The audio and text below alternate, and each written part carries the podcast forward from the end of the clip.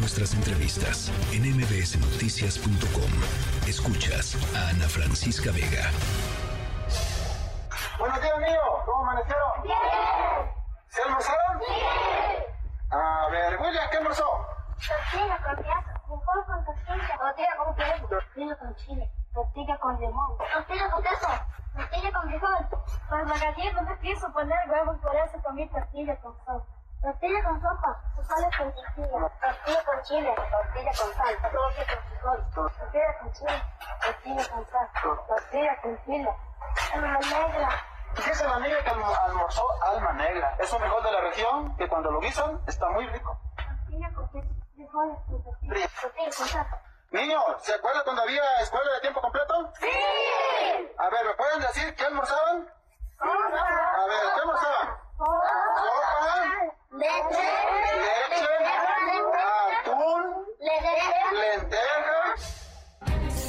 Bueno, pues es eh, realmente ilustrativo lo que estamos escuchando. Es un profesor, el profesor José Jesús Verdín de la Escuela Primaria Bilingüe Pípila en la comunidad del Cangrejo, en el municipio del Nayar, en, Nayarit, eh, que denunció pues esto a través de un video, la precaria alimentación de sus alumnos y la comparación entre lo que eh, tienen que comer hoy para ir a la escuela y lo que comían cuando había escuelas de tiempo completo.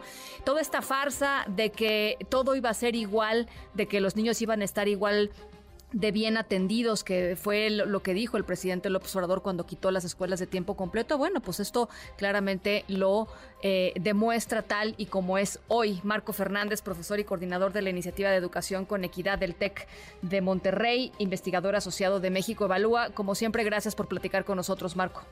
Muchas gracias este, por el espacio y pues sí, lamentablemente este testimonio eh, pues es un retrato más pues de las consecuencias negativas de haber cancelado estos planteles de las escuelas de tiempo completo, en donde un número importante de, de alumnos eh, recibían, además de tener horas adicionales de, de clase, pues recibían eh, en un universo de 1.600.000 mil estudiantes eh, la alimentación a través de desayunos y lonches escolares y se prometió cuando empezó la, la controversia de esta decisión de- del gobierno del presidente López Obrador, que no, que no nos preocupáramos porque a través de la escuela, eh, de la escuela es nuestra, que es este programa que originalmente supuestamente se va para infraestructura educativa, también se iban a mantener las escuelas de tiempo Así es, completo así es. cosa que es falso, eh, cosa que, que no ocurrió porque pues el dinero asignado no alcanza para reparar escuelas, eh, pagar los complementos salariales a los profesores, era más de un millón, pero más, de 134.638 docentes que participaban en las escuelas de tiempo completo. Oye, pero déjame hacer una, una, una pequeño paréntesis aquí, eh, para que la gente que nos está escuchando se dé una idea del extra que recibían los maestros. Pues el extra era entre 1.900 y 2.200 pesos mensuales, ¿no? O sea, Sí, o eh, sea, era un, un complemento salarial importante y que en su momento las más de 25.200 escuelas que participaban en el programa en su conjunto estaban beneficiando a un universo de 3.583.000 estudiantes, Qué un número muy importante de estudiantes. Vino la cancelación y en su momento 10 estados dijeron que iban a mantener las escuelas de tiempo completo o al menos algún número de ellas este, en- eh, Abierto, claro. independientemente del gobierno federal. así es. Entre ellos la Ciudad de México, ¿no? Entre ellos la Sí. Ciudad de México. Esa- la Ciudad de México. Ujú. Eh, lo cierto es que pues, de los 10, no los 10 la- las mantuvieron.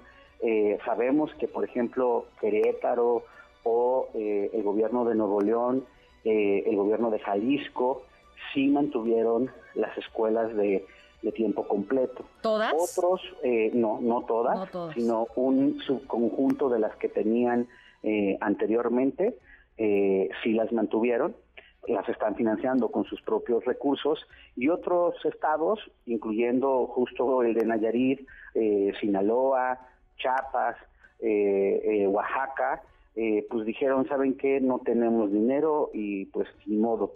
No hay escuelas de tiempo completo. Y, hay que decir, algunos de los estados que mencionas, pues son los estados más pobres, en donde la educación es, es eh, digamos, los índices educativos constantemente son los últimos lugares, ¿no? Chiapas, Oaxaca, eh, en fin, e, es una verdadera tragedia. Es una tragedia, porque además, para quien nos está escuchando, eh, muchas veces asumimos de manera equivocada que pues cualquier chico que, que va a la escuela eh, pues va alimentado bien y, va a poder aprender.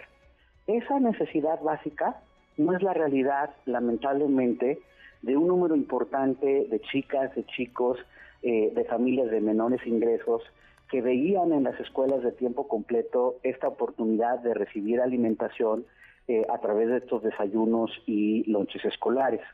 Y esto además importa porque hay mucha investigación que se ha desarrollado que muestra los efectos en el desarrollo, obviamente, de los chicos, de los incluso eh, hay un estudio que se publicó hace eh, como cuatro años en, esta revista famosa llamada Nature, en donde está hablando la pobreza como, se llama, el, artículo se llama Poverty as a Disease, la pobreza como, una, enfermedad. Y muestra el autor que uno de los problemas de la pobreza es la falta de, alimentos, de nutrientes, tiene un impacto eh, negativo en el desarrollo de los cerebros de los chicos, de las chicas y impacta negativamente sus capacidades de aprendizaje. Pues Eso implica que cualquier gobierno que dice que primero los pobres, pues tendría que realmente honrar ese compromiso manteniendo programas sociales que atienden justo necesidades tan básicas como la alimentación de los estudiantes de zonas menos favorecidas. Pero no es el caso, y disculpen que sea tan políticamente incorrecto, pero el gobierno que se llena la boca diciendo que no, que estas son críticas neoliberales y que es que antes había corrupción, porque en su momento incluso dijeron es que en las escuelas de tiempo completo había corrupción, pero al igual que ha ocurrido en otras acusaciones similares como los fideicomisos, por ejemplo, o las estancias infantiles, nunca presentaron denuncia alguna ni ante la Fiscalía General de la República o a la función pública para investigarla administrativamente. Pues bueno. Y un último punto, perdón, nada más. No, adelante. Es, distribuyen becas, dicen, bueno, pues es que ya estamos distribuyendo becas. El problema es que como no los hicieron enfocados justo al sector más necesitado, también hemos demostrado con los datos que con todo y becas, además se les cayó la, eh, eh, la, parte de la matrícula, porque justo lo que tendrían que haber hecho es las becas, enfocarlas a las familias que más lo necesitan para poder atender estas necesidades básicas y poder mantenerlos en las escuelas para poder lograr un mejor aprendizaje. Pero hemos platicado a lo largo del sexenio que con toda franqueza es evidente que la educación no es una prioridad para el presidente López Obrador, pero el complemento de esa tragedia es también la responsabilidad de la sociedad que no le ha exigido políticamente a este gobierno que realmente ponga atención en la educación, realmente honre su compromiso con los pobres y ahí están las consecuencias también de nosotros no presionar políticamente